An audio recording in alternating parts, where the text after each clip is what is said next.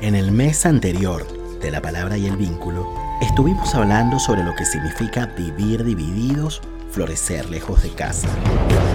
Todos los episodios están disponibles en YouTube y en Spotify. No se lo pierdan. Freud define el trauma como una vivencia que, dada su intensidad, subvierte las vías de procesamiento disponibles de nuestro aparato psíquico. Se trata de un accidente donde pareciera que salimos ilesos, pero que más tarde, con efecto retardado, podríamos experimentar sus secuelas. El reconocimiento del dolor es el punto de partida para una cicatrización de largo aliento, que puede incluso comprometer a varias generaciones. En palabras de Jean-Max Godelier, psicoanalista francés, Parece claro que sin ese reconocimiento, los testimonios de sujetos abatidos por el dolor estarían destinados a permanecer en silencio como letras muertas, siendo precisamente esas letras mudas las que matan. El tratamiento de lo traumático requiere ocuparnos del pasado para transformar las cosas terribles en palabras. Es ahí cuando salimos del infierno, habiendo exorcizado demonios que se presentan bajo la forma de fantasmas con componentes traumáticos. En el mes de octubre la palabra y el vínculo se convertirá en una caja de resonancia del dolor.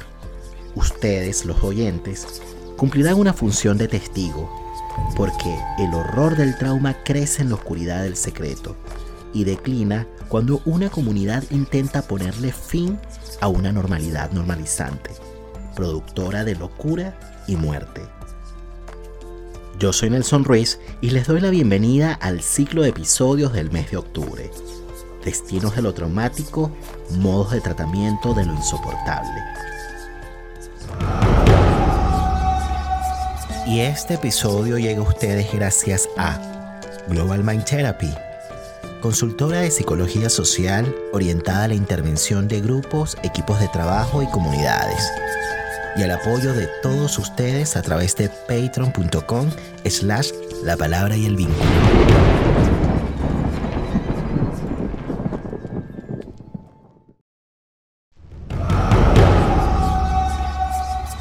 La palabra para traer recuerdos y volver donde fuimos felices. La palabra para nombrar el sufrimiento y no enfermarnos. La palabra para encontrar socorro en momentos de angustia la palabra para compartir las emociones y saber que no estamos solos. La palabra para denunciar el abuso y transformar amargas realidades. La palabra para reconocer el error y hacernos cargo de lo que decimos. La palabra para reconocernos como similares en las diferencias. La palabra para nombrar el amor y hacerlo efectivo en el vínculo.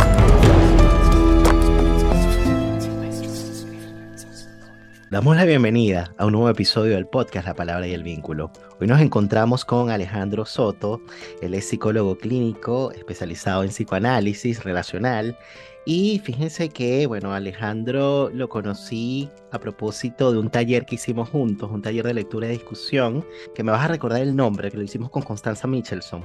En ese tiempo fue pensar en el, en el desastre. Mm. Exactamente. Y bueno, allí nos conocimos, luego pasó el tiempo y tuvimos la oportunidad de, de, coincidir, bueno, a propósito de una invitación que me hizo Alejandro a participar en un diplomado sobre clínica de lo traumático, ¿no? Y nos va a compartir un poco de lo que fue su tesis de magíster en psicoanálisis relacional y es un tema que es muy interesante. En lugar del trauma en el psicoanálisis relacional, una respuesta a la hegemonía de lo positivo. Y fíjense que para partir esta conversación yo rescaté algunas palabras de este trabajo de investigación de Alejandro para que a partir de allí pudiésemos iniciar la conversa. Se dice habitualmente que cada época trae consigo su malestar, sus formas ante todo de decidir sobre la vida. La de hoy parece ser la de rechazar el dolor, aunque esto implique la destrucción misma de la experiencia. El sujeto de la experiencia es aquel que permanece abierto a lo venidero, a lo sorprendente e indefinido del futuro. Que sea doloroso o no, depende, pero de eso se trata el existir. Y podríamos partir esta conversación, Alejandro, con la siguiente pregunta, ¿no? ¿Qué sería el pensamiento positivo y por qué consideras que una vida que consiste únicamente en emociones positivas sería equivalente a la muerte? Bueno, primero agradecerte por la invitación, Nelson. Yo la verdad estoy muy, muy contento de estar acá. Eh, sigo tu trabajo hace tiempo. Qué bueno que estas coincidencias que hemos tenido en distintos espacios nos han llevado a por fin poder conversar, así que estoy, estoy muy contento de estar acá y ser parte del trabajo que, que impulsa también el pensamiento psicoanalítico desde sus distintas vertientes. Bueno, principalmente yo acuño un término, que es el término que yo invento, pero que no creo que sea tan mío, que es esto de la hegemonía de lo positivo, que yo lo articulo a propósito de la lectura que hago de la obra de Byung-Chul Han, el filósofo surcoreano, donde precisamente él lo que hace es hacer una, una especie de, de, lectura de lo que serían los procesos de subjetivación en el siglo XXI. Lo que dice ahí es que nosotros creemos que somos libres, se nos propicia una especie de libertad, pero que quedaría supeditada a los márgenes del yo. Es decir, a la autonomía y a todos estos conceptos que hace un rato ya han tomado forma como la autogestión del sí, eh, el management, todo lo que remita a la resolución de cualquier conflicto social o, interno a través de lo que yo llamo la omnipotencia ilimitada del yo. Han dice, ya no hay una relación entre oprimido y opresor, ya no son las instituciones necesariamente las que de manera represiva, como en Foucault, nos castigan, nos dominan, nos permean, sino que más bien ahora la lucha interna. Claro, no, no, no hay una pelea contra un otro externo, la pelea es contigo mismo. ¿No? Exactamente. Pero a propósito de que se ha ido internalizando o se ha ido interiorizando eh, unos ideales que vienen de afuera, pero que vienen de afuera y que luego son captados a propósito de que son muy seductores, ¿no? Precisamente es como yo creo la, la lectura que hace Han, que es bastante esclarecedora con respecto como a la gama de mercancías emocionales con las que nosotros convivimos actualmente. Y con mercancías emocionales me refiero a que las personas ya no buscan necesariamente una experiencia, luego voy a, definir lo que es una experiencia, sino que más bien buscan vivencia. Por ejemplo, estas fotos que hace un tiempo estaban alrededor de redes sociales, ¿cierto? De las filas que se hacían en el Everest. Entonces uno podría decir, chuta, ir al Everest es como ir al mall o, o como ir a un restaurante, como que ya no tiene eh, esa temporalidad a la que alude Han, que es lo que hace propia una experiencia. Es decir, que se puede anclar en un pasado y en un futuro, que no se sucede solo de presente. Ahí quizás buscándole la diferencia entre lo que se piensa es el plano filosófico versus lo que se piensa, digamos, eh, eh, de manera como cotidiana, porque claro, justamente la gente dice voy a consumir experiencias y se hace pasar una cosa como por la otra y en realidad no necesariamente está ocurriendo allí una experiencia, básicamente lo que se está teniendo allí es un encuentro con algo que no necesariamente luego deviene experiencia, que es un poco lo que tú estabas apuntando, ¿no? Y claro, las personas que nos están escuchando van a decir, bueno, pero ¿cuál sería entonces la diferencia y por qué hacer esta distinción que puede sonar un poco como quisquillosa? Y ahí Alejandro nos va a contar, pero podríamos de pronto, antes de entrar en la diferencia entre la vivencia, que es contingente, versus la experiencia, podríamos de pronto volver entonces a la pregunta inicial. ¿Por qué el pensamiento positivo, que el cielo es el límite, tú todo lo puedes, querer es poder, puede ser equivalente a la muerte? Una, una súper buena pregunta. Eh, esta es una idea antigua igual, yo, yo la recojo al menos de, la remito incluso a Freud cuando Freud en, Maya del principio del placer descubre o acuña este concepto de la pulsión de muerte, él dice, cierto, refiere a que la tendencia a la vida también es morir. Es decir, tanto como hay una pulsión hacia la vida, también hay una pulsión hacia la muerte. Y él dice, todo destino del organismo viviente eh, también, también es morir. Entonces, en ese sentido, bueno, antes de la muerte está la vida, como apremio, ¿cierto? Antes de llegar a, esa finalidad, está la vida entre medio. Por tanto, una vida sin conflicto no es posible de ser pensada. Eh, y para Freud, la ausencia de conflicto es la muerte. Es decir, este, este estado neutro, como si lo queremos llevar al ejemplo como del pH, esto como del pH cero, es equivalente a la muerte en el sentido de que hay ausencia de conflicto. Mm. No sabemos lo que hay más allá de la muerte, pero sí sabemos que una vida que no acepte o que no tenga una relación con el abismo, o que más bien proponga una relación con el abismo negándolo, porque eso es lo que hace en el fondo toda esta ideología de la felicidad. Niega el abismo, finalmente. Niega la finitud de la vida. Y lo que declara es que es posible vivir una vida de constante felicidad en ese sentido, y por eso hago el, enlace con lo que es una vivencia o una experiencia, pudiese ser una vida ausente de conflicto, mm. de manera continua. Y eso por eso digo, no una, una idea tan mía, yo lo rastreo en Freud, pero también lo dice Han, él dice, en el fondo una vida totalmente desnuda, una vida totalmente transparente, equivalente al infierno del igual. Y en la muerte precisamente es donde no hay conflicto, donde hay una ausencia de conflicto.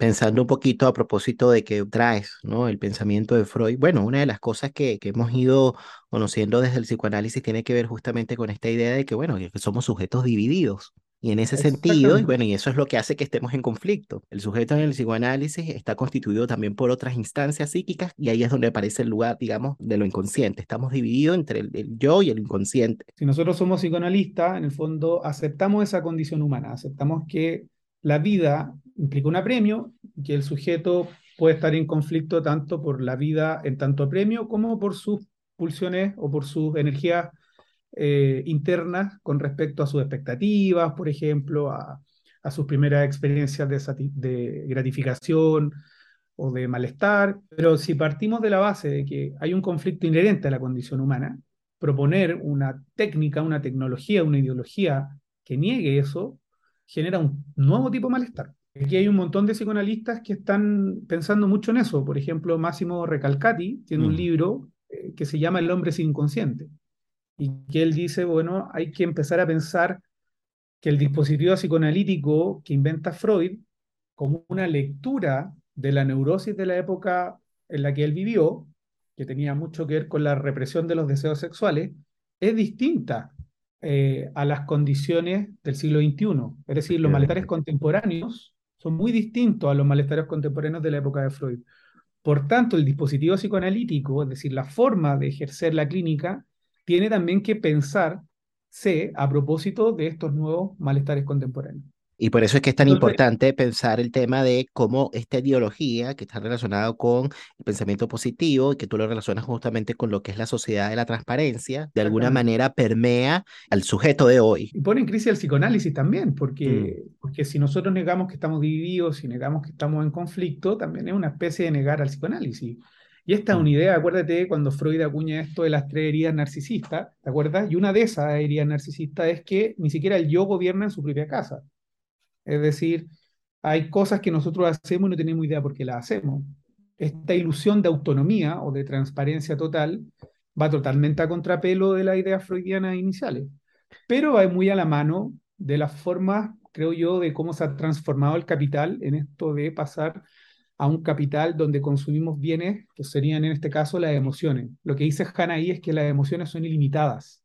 Mm. Una mercancía se agota, un objeto se echa a perder, mientras que una emoción puede ser consumida de manera ilimitada y eso abre otra gama de consumo del mercado. De manera ilimitada, pero en un sentido bastante, digamos, imaginario, porque efectivamente llega un punto en el que el cuerpo no da más, ¿no? Y que la psique colapsa también tú decías, a propósito de lo que decía la Connie Michelson, ella mm. dice, no somos electrodomésticos, es decir, tenemos inconsciente, hay cosas que, que escapan a nuestra conciencia o nuestra autonomía. Yo me acuerdo cuando yo escribí la tesis, que fue ya hace varios años atrás, eh, estaba muy de moda esto del pensamiento positivo, era algo que uno veía en todos lados. Eh, no obstante, ahora, no sé si tú, tú lo has visto, hay toda una crítica a esta cuestión esto como el positivismo tóxico o la positividad tóxica, porque hubo todo un, momento donde quedaba muy a voluntad del yo, es decir, de uno mismo, de ser el responsable de básicamente todo lo que implica una relación con el mundo. Y eso evidentemente cayó por su propio peso porque genera un nuevo imperativo, genera un nuevo ideal que un ideal además muy persecutorio, muy castigador, muy superyoico, si lo queremos en términos psicoanalíticos. Quizás volviendo un poco a lo que eh, decías, ¿no? De que no solamente está de alguna manera en crisis el sujeto, eh, también está en crisis el psicoanálisis, justamente porque han surgido de alguna manera mm, otras disciplinas, ¿no? Que de alguna manera intentan responder a este ideal, ¿no? De la, de la, de la, de la posibilidad, ¿no? Y aparece la psicología positiva. Yo diría, yo diría, que ahí se construye una maquinaria, ni siquiera una disciplina. Fíjate que en el año 2000 eh, se crea la primera facultad de psicología positiva en la Universidad de Pensilvania en Estados Unidos. Una facultad de psicología positiva dentro de una universidad, en la cual se hace un montón de investigación, donde se hace un montón de, de pensamiento respecto a esto bueno, nacen los coaches, los influencers, los guías espirituales, eh, y que tienen como mucha predominancia y que la siguen teniendo todavía eh, en este momento. Y que de nuevo lo que hacen es esparcir este ideal, eh, porque la felicidad además es un concepto que tiene una vasta tradición en la filosofía, pero lo transforman como en un bien de consumo y en algo que es alcanzable. Y no necesariamente como las tradiciones más antiguas donde la felicidad siempre remite un poco o tiene algo de nostalgia, en el sentido que cuando uno la alcanza a propósito de un, transcurso temporal, de una vida, de una experiencia, algo nos recuerda en función a algo realizado.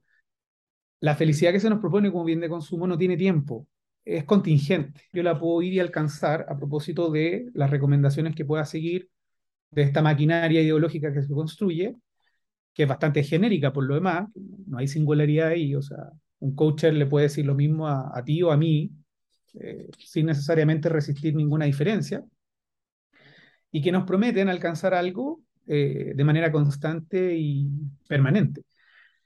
El problema que, que, yo, al cual aludo a propósito de lo que me decís tú, es que dado que esto es una ilusión, las personas empiezan a sentir peor, se empiezan a castigar a sí mismas por no alcanzar el ideal pensando en las personas que nos escuchan, porque, claro, no se trata de que, de que pensemos acá que la felicidad sea mala. Eh, no. se trata de pensar en estos términos morales, ¿no? De bueno o malo. Se trata de pensar justamente cuáles son las condiciones, ¿no? De posibilidad que permiten esa experiencia de la felicidad. Y lo digo con todas estas letras justamente para volver al tema de la diferencia entre vivencia y experiencia, porque justamente cuando tú decías esta idea de que la felicidad pensada, digamos, desde la psicología positiva o desde el pensamiento positivo, claro, puede ser fabricada, gestionada, programada incluso. Entonces nos convertimos incluso en actuarios de la felicidad. Y eso, por supuesto, es algo que deja por fuera, digamos, la posibilidad de algo genuino, de algo espontáneo, pero sobre todo me interesa mucho esto que tú decías, ¿no? Deja por fuera el tema de la temporalidad, porque en la temporalidad, de alguna manera lo que suponemos es que está no solamente implicado un sujeto, se supone que hay, hay otros también quizás por ahí que de alguna manera, a propósito de lo que va pasando, posiblemente a nivel vincular, permiten que luego aparezca esa experiencia de la felicidad, pensándolo como una consecuencia, como un efecto de algo que transcurrió en el tiempo, no como algo que de forma a priori se define y que luego, eh, a partir, qué sé yo, de un cálculo, se intenta llegar a eso. Esto es bien importante de marcar, ¿no? Esta separación o esta diferencia es algo que quizás nos puede facilitar, ¿no? La posibilidad de, de, de reconocernos, ¿no? Como bueno, como sujetos eventualmente genuinos. Yo lo podría poner esta palabra, puede sonar así como que muy simple, pero qué tan genuinos son los encuentros, qué tan genuinas son esos momentos, ¿no? De felicidad. Y bueno, podríamos entonces sí volver a, a, esto que tú decías, ¿no? De la diferencia entre vivencia y experiencia, ¿no? Y por qué relacionas el tema de la experiencia con el asunto de la temporalidad. Bueno, es muy interesante lo que dice Nelson, porque yo estaba terminando de leer un ensayo de un, filósofo que me, gustó mucho, que se llama mm, François Julien, y él tiene un, texto que se llama La descoincidencia, sobre el origen del arte y la existencia, y él dice que una de las características, principales de existir es descoincidir, a propósito de lo que tú hablabas de qué sería un sujeto genuino, o cómo un encuentro podría tener una especie de acontecimiento, algo que eh, se abra a lo desconocido. Y él dice precisamente que, por eso nosotros hablamos de las extrañas coincidencias, él plantea que coincidir, es decir, que una experiencia sea total, lisa, llana, es algo sumamente extraño. Y, y, por eso la acepción del término coincidir también conlleva su negatividad, es decir, esta extraña coincidencia. Cuando nosotros a veces mm. coincidimos mucho con algo o con alguien, sentimos que hay algo ahí extraordinario en el sentido de que no es común. Eh, la ideología de la felicidad sostenida en el yo nos comanda lo contrario, que esa completud, que esa fusión o, esa, o ese estado de satisfacción total sería condición humana en el fondo y sería alcanzable. Eh, entonces, a propósito de lo genuino, descoincidir de sí y del otro también abre el espacio para lo genuino, para el encuentro. Mm. Eh, muy interesante, François Julián, por si a alguien que nos escucha le interesan estos temas. Eh, tiene tres ensayos. Hay, uno también que se llama mm, Cinco conceptos propuestos al psicoanálisis, que, quiero leerlo luego de este. Pero a propósito, volviendo a la, distinción entre experiencia y vivencia y conectándolo un poco con la descoincidencia, mm. eh, lo que dice Han es que el sujeto de la experiencia nunca es el mismo. Por eso yo hago este nexo con, con Julien respecto a la descoincidencia. Es decir, es un sujeto que puede evitar la transición entre el pasado y el futuro. Eh, y en ese sentido, el sujeto de la experiencia comprende un sentido temporal más amplio. Mientras que la vivencia en general es puntual y pobre en temporalidad. Mm.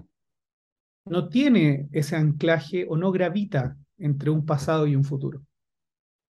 Y bueno, uno de los libros de Han, que es muy bonito también, que se llama El aroma del tiempo, él dice, nosotros tenemos esta sensación de que el tiempo se ha acelerado, ¿cierto? Todos podemos, yo creo, coincidir en eso. Pero él dice algo interesante, él dice, no es que el tiempo se haya acelerado, el tiempo se atomizó. Mm. ¿Y qué se fragmentó. Exactamente, que el pasado, perdón, que el presente se vive como una secuencia de vivencias presentes, es decir, el presente es como, se vive como picos de actualidad. Y él habla de la hiperinformación, eh, habla de todo estos estímulos, bueno, eh, Bifo Berardi lo habla como hiperestimulación nerviosa en su último libro, El tercer inconsciente, pero en el fondo todos estos fenómenos actuales lo que generan precisamente es que vivamos el presente de manera atomizado, como picos de actualidad, y que no haya gravitación temporal entre el pasado, el presente y el futuro. Eh, y por ahí él también alude a la diferencia entre una vivencia, que sería una vivencia más bien un tiempo fragmentado, atomizado, pobre en temporalidad, versus una experiencia que implica la transición temporal. E mm. implica la posibilidad que el sujeto nunca sea el mismo, que pueda descoincidir, si queremos en palabras de Julien, respecto de sí. Claro, pero esto que estás diciendo, quizás como para, para relacionarlo con cuestiones que están sucediendo hoy, ¿no? Que es esta idea de, bueno, de este sobrediagnóstico, ¿no? De las ansiedades, de la depresión, de las crisis de pánico. Bueno, Todas estas son patologías actuales que dan justamente cuenta de esto que estás mencionando. Claro, yo diría que también como que el sujeto de alguna manera a propósito de que se borra, porque volviendo a la idea de que en el psicoanálisis el yo no es el sujeto, el yo es una parte del sujeto, ¿no? Se, se, se desaloja una parte, digamos, de, de, de, de, sí, ¿no? Y que no permite algo que es necesario para que ocurra la experiencia, que es esta cuestión contemplativa, es algo así como estar solo viviendo sin que le demos un lugar un poco a lo que es la existencia. Y claro, yo pienso que de alguna manera con todo esto que estás mencionando, Alejandro, es como, bueno, es solamente estar de alguna manera referidos al instante, al momento, al presente, pero es un presente que, como tú mencionas, está fragmentado, está atomizado y entonces, claro, es como un poco lo que nos sucede de pronto cuando entramos a, las redes sociales, ¿no? Que, que estamos bombardeados de información, eh, que es un poco esto que tú dices, ¿no? Estos picos de, de actualidad que yo lo relaciono como, bueno, cuando se pone de pronto el acento de la mirada en algún estímulo que de pronto capta tu atención, pero que tiene que ver con un estímulo que es seductor, ¿no? Y ahí te quedas por un instante, te quedas por un instante, eh, de alguna manera encuentras quizás una satisfacción allí, pero que está en el plano de lo pulsional, te terminas de alguna manera engolosinando con la imagen, se produce una especie de, de autorotismo, podría decir, pero no se da este ejercicio necesario para existir, que tiene que ver con que podamos de pronto tomar cierta perspectiva y luego pensar eso que, que, que, que, observamos, eso que vemos, eso que escuchamos y finalmente, volviendo a la palabra vivencia, eso que vivimos. O sea, que la vivencia de venga experiencia depende de que haya un trabajo de pensamiento de que haya una pausa. Y esa pausa es lo que va a permitir que podamos diferenciar pasado, presente y futuro. Y, bueno, yo creo que es un poco esto lo que estabas mencionando, ¿no? Entonces, claro, la depresión tiene que ver justamente con quedarse de alguna manera detenido en el tiempo, podríamos decir, como suspendido en el tiempo. Y bueno, y está, aparece esta frase famosa, ¿no? La ansiedad como de alguna manera sentirse de alguna manera como, como tomado por, por algo muy vertiginoso que no puedes controlar desde el yo. Sí, eh, o sea, muchas cosas, pero para seguir un poco la línea de la lectura que hace Byung-Chul Han respecto a la época actual, y a propósito de, la, de, la, de los síntomas que tú refieres, como la depresión, la ansiedad o, o, esto que se ha llamado, que, que, es muy controversial, como el déficit atencional, eh, si seguimos este rastreo que él hace hacia la psicopolítica y él dice, bueno, eh, estas son nuevas formas de dominación seductoras, en el fondo, eh, donde ya no hay dialéctica entre un oprimido y un opresor, ya no estamos luchando contra la máquina, por ejemplo, sino que nosotros mismos podemos ser quienes nos autogestionemos. Eso implica, dice él, que haya una batalla interna constante. Si la sociedad de Foucault creaba locos y criminales, o excluido, la sociedad del rendimiento crea depresivos. Claro, que la sociedad del rendimiento tiene que ver un poquito con esta optimización. Lo promueve a través de la autogestión del yo, lo promueve de una manera individual, si lo queremos decir. Exactamente. Y qué bueno que eh, haces esa, esa precisión, Alejandro, porque claro, no, no se trata, digamos, de satanizar la autogestión, no se trata de eso, se trata de, de pensar desde dónde, desde dónde estamos considerando que puede ser posible. Lo que pasa es que la autogestión, sin duda que tiene sus virtudes. Evidentemente que en alguna medida hay que autogestionarse eh, en la relación con el mundo. El problema de eso es que cuando se pone como un imperativo, cuando la, la autogestión es la única respuesta frente, por ejemplo, a una dolencia, y de alguna manera se privatiza la experiencia, lo que ocurre con esto es que ese mandato, al no ser cumplido, genera que los sujetos se depriman o que se sientan fracasados. Y una de las características de la melancolía en términos patológicos, como lo pensaba Freud, son precisamente los delirios de insignificancia, el autorreproche constante. Entonces, nosotros podemos hipotetizar acá y declarar que efectivamente, al estar tan sobrecargados de estos ideales y no poder cumplirlos, nos vamos deprimiendo.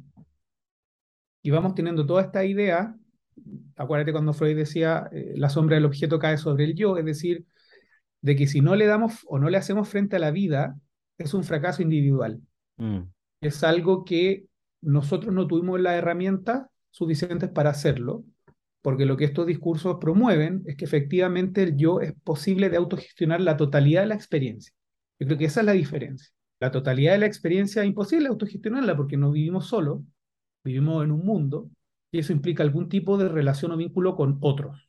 No, de todas maneras, y qué importante esta diferencia, porque claro, esto tiene mucha relación con algo que de alguna manera, bueno, pensé con Ezequiel Jarolavsky. Los voy a dejar acá arriba el episodio colgado en YouTube para que vayan para allá si quieren escuchar la conversación, que tiene que ver con, bueno, el título de este episodio se llama El mal ser contemporáneo. Y claro, esta idea de la autogestión que por cierto también está relacionado con algo que conversé con Nicolás Canales. No estoy seguro de si cuando salga al aire este episodio contigo habrá salido ese, pero está dentro de este mismo ciclo de conversaciones del mes de octubre.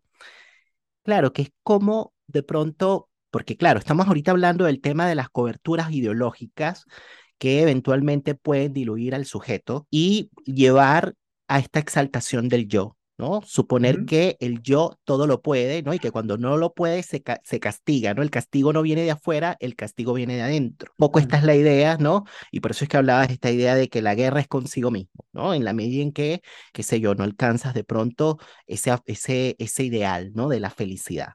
¿No? El enemigo se transforma en el yo. Y hacia allá vamos, porque esta frase me parece genial y esta idea del enemigo es el yo, bueno, es uno de los apartados de este trabajo de Alejandro, ¿no? Que, que me gustó mucho porque está escrito tipo ensayo, ¿no? No es, no es la típica tesis que es así como dura, academicista, así como, como tipo paper, no, es un, es un escrito, es una investigación que, que, que en realidad es muy agradable de leer, pero claro, el enemigo es el yo, es una de las, de las, de las frases que mencionas, ¿no? Y hacia allá vamos a ir, pero para cerrar la frase eh, o esta idea relacionada con el tema de la autogestión, claro, y por eso es que lo relacionaba con, el, con, con lo que conversé con Ezequiel Jarolaski y también con lo que conversé con Nicolás, porque, claro, no solamente es pensar las coberturas ideológicas, que es un poco lo que tú traes, es también pensar qué es lo que está sucediendo a nivel, digamos, del el sistema económico y político que lleva a que algunos sujetos terminen suponiendo que todo lo pueden de pronto lograr por sí mismos. Entonces, claro, por un lado está esta hegemonía de la, de la felicidad, este pensamiento positivo, pero por otro lado estamos viviendo un tiempo en el que no tenemos garantías con las instituciones y estamos colgados Claro, si, igual, si, si lo pensamos en el trabajo, eh, eh, una de las cosas que mencionaba Nicolás era eh, justamente este afán de tener que hacer las cosas bien, de ser competitivos, de ser muy productivos, porque te pueden en cualquier momento echar y te puedes caer del sistema. Y terminas diciendo, bueno, ¿qué tengo que hacer? ¿No? Y aparece esta idea del emprendimiento. Aparece esta idea del emprendimiento como una posibilidad, como una salida. Bueno, tendré que emprender, tendré que autogestionarme, tendré que resolver. Yo creo que es muy interesante lo que, lo que propone. Yo creo que una de las características principales de las formas como se ha transformado el trabajo tiene que ver con la flexibilidad laboral, por ejemplo. Y las pocas garantías que hay, los pocos derechos sociales a los cuales están, eh, los pocos derechos sociales que tienen los trabajadores. Por ejemplo, la, quizás una forma de representar todo lo que estoy comentando hoy día tiene que ver, por ejemplo, con los trabajos más precarizados hoy día que funcionan como una autogestión del yo. Por mm. ejemplo, el Rappi, el Uber, uno, uno se siente y conversa, y lo que uno escucha cuando toma un Uber es que el Uber está contento, está, es seductor esa forma de explotación. A propósito de Hanel, dice, yo soy mi propio jefe, yo me hago los horarios que quiero, eh, en el fondo trabajo por una cuota de dinero al, al día, etc. Pero lo que, el reverso de eso es que son trabajadores que están totalmente precarizados, no tienen ningún derecho social, eh, no tienen ningún seguro de salud, no, o sea, es, algo totalmente a eh, voluntad de ellos mismos en términos de la seguridad o de la relación con un trabajo, la relación con, con, con un oficio. Eh, y yo creo que eso es lo más terrible, como esto como de que dice Han, como nos explotamos nosotros mismos y estamos contentos de hacerlo. Es como, te fijas, hay una cuestión seductora a propósito del rápido o del Uber. Pero, claro, pero es un autoengaño, es un autoengaño, como tú mencionas en tu trabajo, ¿no? Es una especie de autoengaño. Justamente... porque, la realidad de eso es que no tenemos ningún derecho social ahí. Y eso ha generado un montón de crítica y crisis al punto en que en Europa, por ejemplo, ahora todos estos trabajos eh, con estas características van a ser regulados. las empresas van a tener que tener algún tipo de contrato laboral con sus trabajadores y por tanto que haya algún tipo de seguridad para ambas partes también. Hay una serie muy buena en Paramount que se las recomiendo, que se llama La batalla por el Uber, ¿no? que justamente cuenta cómo partió, digamos, este, este negocio, este emprendimiento. y este, bueno, se los recomiendo, justamente toca todos estos temas que, que está mencionando Alejandro. Pero ¿por qué entonces el, el enemigo es el yo, Alejandro? Entonces, claro, eh, bueno, como estábamos conversando, ¿cierto? Si hay una demanda y una, y una eh, exaltación de ser un emprendedor, uno también eso lo introyecta y trata de ser un emprendedor de sí. Yo lo relaciono aquí, obviamente, que a lo que me dedico yo con el trauma y con el dolor. Es decir, si al privatizarse la experiencia eh, se sortean la dolencia, el malestar, los apremios, algo netamente personal, claramente que ahí nosotros nos transformamos también en nuestro propio enemigo. ¿En qué sentido? En que en vez de reclamar afuera o en vez de señalar eh, fuera de mí algo que me pueda estar provocando dolor, lo introyecto. Porque el mito tras la ideología de la positividad es que residen en el yo todos los recursos para poder hacerle frente eh, a todas las vicisitudes de la vida. Yo rescato a un antropólogo francés que se llama David Le Breton, sociólogo francés, que tiene un texto maravilloso que se llama Antropología del Dolor, y él dice que el dolor no es un hecho fisiológico, el dolor es un hecho existencial. ¿Qué quiere decir él cuando... O sea, no es solo, no es solo un hecho fisiológico, es también un hecho existencial. Eh, bueno, él dice, no es el organismo el que, no es el, el, órgano el que sufre el cuerpo entero, es el sujeto finalmente. Hay aspectos culturales del dolor, sin duda. Lo que él está diciendo, cuando declara esta frase, es que el dolor tiene que ver con nuestra relación con el mundo y con los otros. Tiene relación con eso. Propósito de estar divididos, fragmentados, esto que propone el psicoanálisis, ¿cierto? Estamos en, en, conflicto. El dolor tiene relación con los demás. Mm. Eh, y en ese sentido, él, dice que el dolor en la época moderna, por ejemplo, ha quedado solamente a escrutinio de la técnica biomédica. El dolor antes tenía, él dice, clave moral, tenía un, estaba organizado en la economía de la vida. O sea, que eso significa que tenía, que tenía una función, que algo, algo por descubrir, tenía un lugar, tenía dignidad, podía tener un sentido. Y era, y era, y era un destino antes. O sea, él, él dice que hay un cambio eh, brutal en la época, en el siglo XVII, cuando se crean los primeros anestésicos. Eh, y eso hace que, bueno, él hace todo un desarrollo, pero él dice que en la modernidad le tengamos más miedo al sufrimiento que a la muerte. Si entonces estamos bombardeados por estos discursos que nos dicen una vida sin sufrimiento es posible, lo que ocurre con eso es la negación del dolor.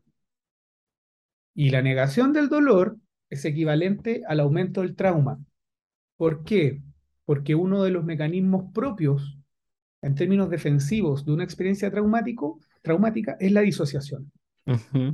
Y la disociación, según algunos psiquiatras relacionales, es un mecanismo que se activa cuando no hay escape. Cuando uno reprime algo en términos psicoanalíticos, de algún modo igual lo puede traer un poquito a la conciencia, ¿cierto? O sea, yo quiero reprimir, no sé, que que ayer me comí dos platos de comida en vez de uno, ¿cierto? Y no quiero acordarme de eso, pero igual puedo tenerlo un ratito en la conciencia. Cuando hay una experiencia traumática, no es posible traer esa experiencia a la conciencia. Hay una dislocación completa porque hay algo tan eh, brutal en su aparición que rompe, que desgarra y que por tanto no es posible de simbolizar o de tener un rato en la conciencia. Se disocia completamente lo que genera que los síntomas o la patología se exacerben. Bueno, ahorita mientras estamos acá en la conversación, seguramente las personas que nos están siguiendo en YouTube ven a Alejandro viendo a cada rato hacia un lado, es que está con un cachorrito, está con un perro, no, no crean que están inquietos. Acaba de llegar, entonces, mira, ¿viste algo se está comiendo? Propósito de esto que estabas diciendo, Alejandro, eh, sobre el tema de, bueno, que lo vinculaste con lo traumático, ¿no? Y, estableciste hay una diferencia entre lo que es la represión, la disociación. Claro, yo podría decir que la disociación es una consecuencia justamente de que operó un mecanismo defensivo otro, un mecanismo defensivo distinto, ¿no? Es el efecto de, de que operó una desmentida, justamente, una renegación, que es distinto de reprimir. ¿No? Y por eso es que decimos en psicoanálisis que la represión está más del lado de la neurosis, em, porque actúa sobre un deseo, podríamos decir, con, sobre algo, digamos, que, que tiene que ver con el sujeto. En el caso de lo traumático, ¿no? No necesariamente opera una represión. Y digo no necesariamente porque también puede eventualmente tener un lugar, pero lo que ocurre más bien es una desmentida. Y en vez de ir hacia el deseo, eventualmente más bien va hacia algo de la realidad. Eso como en sentido general, obviamente pensando en que viene un golpe, ¿no? De afuera, algo que es muy fuerte, que desgarra el yo, justamente. Hay un, hay un precedente acá a propósito de, del psicoanálisis y lo traumático, que ya lo trae Ferenczi en los años 30. Y él, y él dice, él, es el primero en darle temporalidad al trauma. Y él dice, el trauma ocurre al menos en dos tiempos. Está el acontecimiento, que en su intensidad desgarra la conciencia, pero lo que dice él hace patológico a eso es la negación, es la desmentida. Es decir, en el segundo momento del trauma, que es cuando eh, las víctimas piden ayuda, por ejemplo, o cuando tratan de develarlo y hay una desmentida, una negación, eso precisamente hace que toda la experiencia traumática sea aún más patológica. Trajiste el tema de lo traumático, ¿no? Por ahí mencionabas que la melancolía pensada desde el psicoanálisis se suele relacionar con algo más patológico, pero eso pensado desde Freud, porque efectivamente un psicoanálisis más contemporáneo ha ido ampliando un poquito la idea de lo que se entiende por melancolía. Y entonces la melancolía no necesariamente está ligada a la enfermedad, la melancolía en algún momento puede tener de alguna manera un potencial creador. Y digo en algún momento porque no se trata acá, para las personas que nos siguen, bueno, de irnos al otro extremo, ¿no? No se trata de, ah, bueno, entonces el pensamiento positivo es malo, entonces, entonces hagamos una oda al dolor, acá, abracemos el dolor. No, se trata de pensar un poquito a propósito de lo que mencionaba Alejandro antes, ¿no? ¿Cuál es el lugar que tiene? ¿No? En la vida de un sujeto y cómo de pronto a propósito de ese dolor algo nuevo puede de alguna manera pensarse, ¿no? Y que tenga que ver justamente con el deseo, pues, del sujeto. Y cuando digo el deseo, ahí estamos trayendo de nuevo al sujeto de lo inconsciente. No ese deseo que es declarativo, que viene del yo, que se confunde muchas veces con, qué sé yo, con, con las ganas, con el querer, sino un deseo que tiene con el placer, efectivamente, sino otro deseo que viene desde otro lugar, que es opaco, que no es transparente. Entonces, pensemos un poquito en esta otra dimensión de la melancolía, ¿no? El carácter eh, potencial creador de la melancolía. Fíjense que Alejandro estuvo participando el año pasado, en agosto del 2021, en un ciclo de conversaciones sobre la imaginación y Alejandro mencionó una frase que me gustó mucho, ¿no? A propósito de un autor, que él decía que, bueno, que la depresión es una melancolía desprovista de su encanto. Qué bonita frase, no me, no me acordaba. Es de Susan Sontag. Ella, la, Sontag. Ella es la, autora que, que cuña esta frase y ella dice la depresión es melancolía desprovista de su encanto, que la, mm. encontré notable. Sí, mira, quizás para decir algunas cosas respecto al dolor y la hegemonía de lo positivo y pasarme a la melancolía y su potencialidad. Eh, lo que yo al menos investigué al hacer este cruce con los distintos, distintos autores es que precisamente el dolor, en la época de la hegemonía de lo positivo, tiene dos salidas. Una es... Desmentirlo, rechazarlo. Exactamente, y en eso extirparlo y en no asumir que puede haber algo que espigar del dolor. Y por otro lado, está el dolor reconocido, al menos en la hegemonía de lo positivo, cuando es posible ser optimizado. Es decir, de aceptar la crisis como una oportunidad. Y una oportunidad siempre, más o menos lo que plantean los autores, en función a las vicisitudes del mercado, mm. a cómo rentabilizar esa crisis. Porque aprender de una crisis no es lo mismo que rentabilizar de una crisis. Hay una diferencia cualitativa importante en aquello. Entonces, yo propongo ahí en la tesis que estos son los dos caminos posibles del dolor en la actualidad. O lo negamos, lo desmentimos, o lo rentabilizamos. Claro, cuando yo hablo de melancolía, la melancolía también tiene una tradición mucho más eh, vasta en, en, la historia de la filosofía, pero la melancolía para la filosofía no necesariamente remite a una patología. De hecho, Platón le llamó a la melancolía la enfermedad de los intelectuales. Y durante la historia, la melancolía ha tenido distintas acepciones. Por ejemplo, en la época clásica eh, era muy, muy eh, vinculada a, lo intelectual, a, una pasión que provenía de cierta relación con el conocimiento incluso.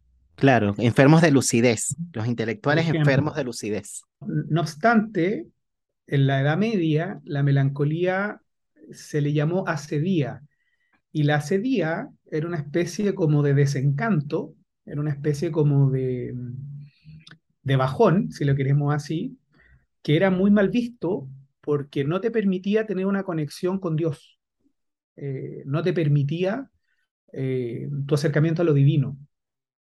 Entonces era muy mal vista, las mujeres no la podían sentir, hay todo un tema muy interesante ahí. Y luego, en la época de la Ilustración, como es la vuelta a los griegos, ¿cierto? Vuelve a tomar predominancia eh, la melancolía como concepto y como potencia, no necesariamente como, malestar o patología. Y hay una autora que se llama Judith Herman, que tiene un libro muy, muy bonito, que se llama La melancolía en tiempos de incertidumbre, y ella precisamente habla de esto, y ella hace esta distinción entre lo que pudiese ser una melancolía patológica y una melancolía creativa. Mm. Una melancolía como potencia de, como nombraste tú al inicio del podcast, propensa a la, a la vida contemplativa. Y en ese lugar reside una potencia ilimitada, diría yo, de creatividad. Es decir, que en la medida en que nosotros logramos dejarnos sentir, dejarnos afectar por el apremio que implica la vida, podemos transformarla en otra cosa. A propósito de esa decepción. Como quizás un estado melancólico, eventualmente, puede ser al mismo tiempo algo que venga como a ponerle quizás una pausa al mundo acelerado en el que estamos, a este mundo con cambios tan vertiginosos. Es algo que por un momento nos permite detenernos y desencantarnos, como dices tú, desilusionarnos en algún punto. Y ese desencanto, esa desilusión, de alguna manera, es un acto resistencial o es un acto, yo diría, de resistencia política también. No solamente es un acto de resistencia psíquica, viene como a, a poner en jaque este pensamiento positivo, ¿no? Esta hegemonía. Es como alguien que viene como a anunciar que no es real, que todo está ok, no es real, que hay pura felicidad, hay algo, digamos, de lo que hay que desencantarse y hacer algo con eso, ¿no? A propósito de esta idea de la contemplación, porque claro, para las personas que nos siguen, bueno, ¿y por qué el pensamiento tan importante? Bueno, el pensamiento es importante en este punto porque es aquello que marca como que la distancia entre el sujeto y el mundo y a partir de allí poder de alguna manera inventar otra manera quizás de estar en, en el mundo. Fíjate que hace un tiempo, me parece que fue en el año 2020, estuve en un conversatorio en el que participó Rodrigo Carmi, que es un filósofo de la Universidad de Chile. Y Rodrigo Carmi mencionó algo que me parece que tiene un poquito de relación con lo que tú has traído en esta conversación, Alejandro, y que tiene que ver con que él decía que con la hegemonía del pensamiento positivo lo que se busca es la homogeneización, que también tú lo mencionas, es una homogenización, ¿no? Que todos estemos de alguna manera uniformes, ¿no? Que estemos todos de alguna manera compartiendo una sola manera de vivir, ¿no? Es algo así como que, bueno, que con esta ideología, de alguna manera lo que se busca es convertir el mundo en un globo, dice él. Eh, y él dice que en el globo no hay otros, ¿no? En el globo lo que hay es una superficie lisa, ¿no? Se organiza por el régimen de la transparencia. En cambio, en el mundo hay otros. El mundo, de alguna manera, bueno, está lleno, por supuesto, de texturas, de diferencias, tiene matices. En el mundo hay opacidad y cuando uno dice que en el mundo hay opacidad es porque se supone que no es tan transparente como lo supone el yo que hay algo por descubrir, que hay algo enigmático, que, que hay incertidumbre, que hay una serie de cosas que hacen que el mundo no sea tan transparente. Entonces, pensaba, a propósito de lo que tú estabas diciendo, con esta idea de el potencial creador de la melancolía y relacionándolo justo con el tema del pensamiento, es que el pensamiento consiste justamente en eso, en poder de alguna manera decir, bueno, esta, esto que me está proponiendo, digamos, eh, el mundo, el sistema, ¿no? El mundo convertido en globo, el sistema, eh, como manera de vivir, no es algo en lo que yo me hallo no es algo, no cuaja conmigo. Y una cosa que también mencionaba Rodrigo Carmi, con esta idea de, de este afán de la felicidad, lo que terminas es sacrificando una parte de ti. Yo lo relacionaría un poquito con lo que estábamos hablando de la desmentida. Se rechaza algo que, que para ti es constitutivo, que para ti es vital, pero que a lo mejor es doloroso en algún punto, pero que para ti es muy importante. Entonces, esta idea del sacrificio implica, volviendo a Rodrigo, a dejar por fuera algo de ti, pero para mantener justamente un orden, ¿no? Un orden que está relacionado justamente con esta propuesta que te ofrece el sistema. Pero por otro lado, él decía, bueno, quizás en ese momento, digamos, de pensamiento, un momento como contemplativo, nos conectamos, digamos, con una rabia. Yo lo relaciono justamente con esto que decías del desencanto, con una rabia, con una molestia, con algo, con una incomodidad, con algo que no coincide, que es la que va a llevar a que bueno, él traía la palabra de el martirio, o sea, ¿por qué tengo que estar condenado a esto? ¿No? ¿Por qué martirizarme con esto? ¿No? Entonces ahí aparece, digamos, algo del sujeto, del sujeto político que en algún momento puede de pronto quizás em, llevarlo a desinstituir ¿no? un orden que está instituido, ¿no? Y ahí aparece, digamos, algo más revolucionario en algún punto, ¿no? Entonces quería traer esta idea, ¿no? Del martirio, porque yo creo que la melancolía yo creo que trae un poquito de eso, ¿no? Ese desencanto, ese, esa decepción, esa desilusión a propósito de, darte cuenta, a propósito de la lucidez, de que hay algo que no está coincidiendo, que no cuaja y, y que es posible de modificar. Y allí, digamos, podríamos pensar un poco en las salidas, Alejandro. ¿Cuáles pudiesen ser las salidas pensando, digamos, en las personas que nos están escuchando? Porque sí, está bien, puedes ir al análisis, puedes pensar lo que sea, interrogar algo de ti, eh, rescatar algo de lo inconsciente, esa división que nos constituye, que estamos en conflicto. Todo eso son cuestiones que efectivamente en un análisis con tu terapeuta lo puedes de pronto localizar, etcétera pero en un sentido amplio, ¿no? ¿Cuáles pudiesen ser las salidas como para poder de alguna manera resistir, ¿no? A esta hegemonía de lo positivo y que finalmente luego sí la felicidad sea algo que ocurre y que lo experienciamos y no algo que esté, digamos, gestionado, ¿no? Desde el yo, ¿no? Que es un poco lo que tú mencionabas. Bueno, yo, yo te podría decir inicialmente la creación artística. Yo creo que la creación artística hay una potencia muy importante respecto a la posibilidad de ir a contrapelo eh, de la vida contemporánea, de la vida que vivimos actualmente. Principalmente por dos cosas, porque en la creación artística el tiempo se congela, eh, no hay un presente con picos de actualidad, como lo hablábamos hace un rato, y porque también eh, con la creación artística le damos espacio a otros elementos del sujeto que no están atravesados necesariamente por el yo. Eh, no sé, pues acuérdate cuando Dalí decía que él pintaba justo cuando se estaba quedando dormido, cuando se despertaba, para tratar de poder retratar algo de lo surreal, más ligado a lo inconsciente. Entonces, yo creo que la creación artística es una posibilidad como de de ese agenciamiento yoico, es decir, de salir un poco de las exigencias del yo y darle libertad a otras partes que constituyen al sujeto de una manera que no sea coercitiva, rentabilizable, castigadora eh, o, negándolo o desmintiéndolo.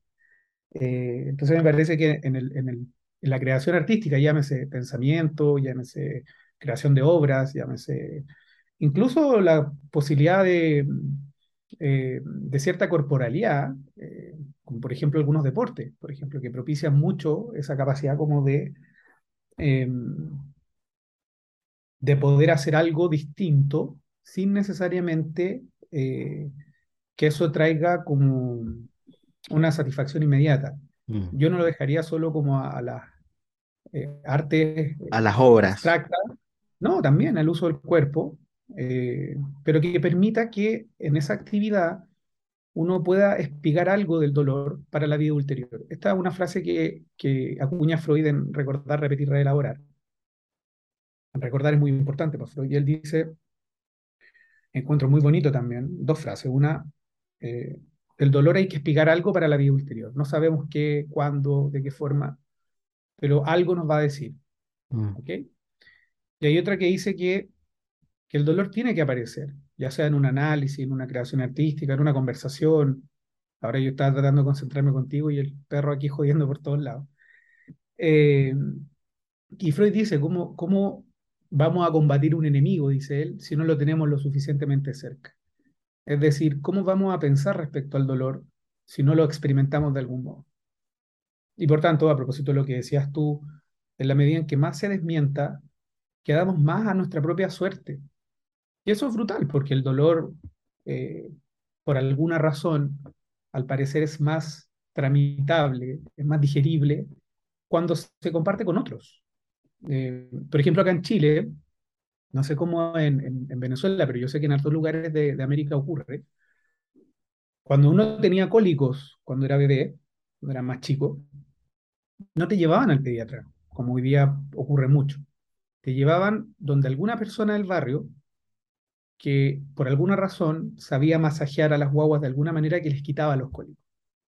Entonces, en ese intercambio se generaba todo una creación simbólica, porque no era solamente llevar eh, al bebé a la guagua, donde esta persona, la curadora, curandera del, barrio, que te ayudaba con los cólicos, sino que se transformaba en un diálogo, una conversación. La persona no necesariamente te cobraba por eso. Eh, entonces había una tramitación del dolor porque era parte de la economía de la vida. Es decir, ocurría y había métodos comunitarios o mancomunados de tratamiento del dolor.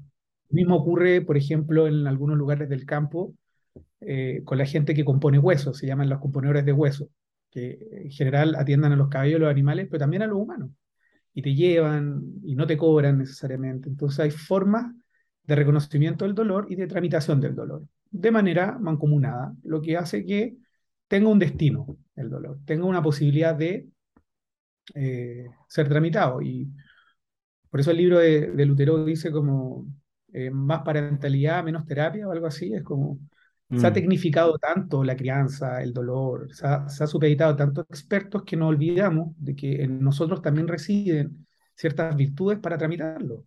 Y mm. precisamente esas virtudes son virtudes que se van configurando en nuestra relación con los demás.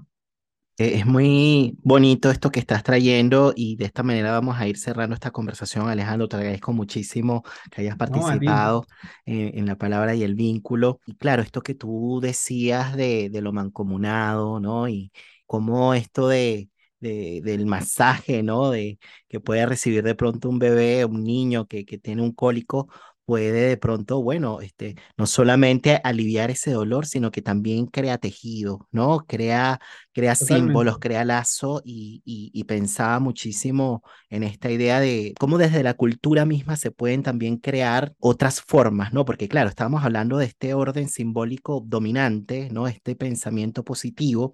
Y esto parte de la cultura, ¿no? Pero la cultura no es compacta, ¿no? Eh, desde la cultura también se pueden crear otras formas también de, ver el mundo, ¿no? De ver la vida, ¿no? Y que puedan ser justamente resistenciales. Pensaba muchísimo en, esta idea de, de, de la importancia que tiene en el otro, ¿no? En la posibilidad de poder surcir, yo podría decir, ese yo que en algún punto está desgarrado, porque volviendo a la idea de las defensas, ¿no? Fíjate que Freud dice que con la represión se producen alteraciones del yo una perturbación, pero con la desmentida se produce un desgarro, justamente, que es distinto, que es mucho más dramático, ¿no? Porque no es lo mismo algo que se altera a algo que se desgarra. Para las personas que nos siguen, imagínenselo tal cual, cuanto más desmentimos, más nos desgarramos, más se desgarra el yo, se crea omnipotente, pero en realidad está muchísimo más fragilizado, ¿no? Un poquito volviendo a la idea de, de Alexandra Cohan. Claro, dice como que es más emancipatorio habilitar la fragilidad que suponernos empoderados. Y claro, me parece que, que cuando reconocemos un dolor, bueno, para reconocerlo es porque ya, ya hubo un trabajo, volvemos a lo mismo, ¿no? De detenerse, contemplar y tomar conciencia de eso. Y cuando eso pasa, bueno, ahí, ahí ocurrió algo mágico, porque significa que el sujeto se está resistiendo a algo. Y es interesante que, bueno, esta idea de lo mancomunado, porque convoca a un otro, un otro que que puede facilitar la posibilidad de que algo de ese yo se pueda surcir. Entonces, claro, volviendo a la idea de la pregunta, ¿no? De, cómo pudiesen ser algunas salidas, sí, la creación artística como tratamiento de lo traumático, y lo digo con estos términos a propósito del libro de Joaquín Carrasco, que va a estar en este ciclo de conversaciones del mes de octubre. Cuando salga este episodio, a lo mejor ya habrá salido el episodio de Joaquín Carrasco y se lo voy a dejar acá arriba en caso de que haya salido, y en donde ampliamos muchísimo de esta idea, ¿no? A propósito de esto que, que traía Alejandro, pero ahí tú estás trayendo otra cosa que no va por el lado del arte, sino que va por el lado del encuentro con el otro. Tú puedes pensar esto, esto que estamos hablando, aunque sea con una persona. Puede ser un rincón, puede ser un café. El tema es tener un lugar en la mente, en los afectos del otro y un otro que pueda de pronto escuchar, contener y facilitarte ese trabajo que es necesario del pensamiento. Es precisamente por lo que dices tú, porque dos cosas. Una, el enemigo, el antídoto de la desmentida es el reconocimiento. Mm.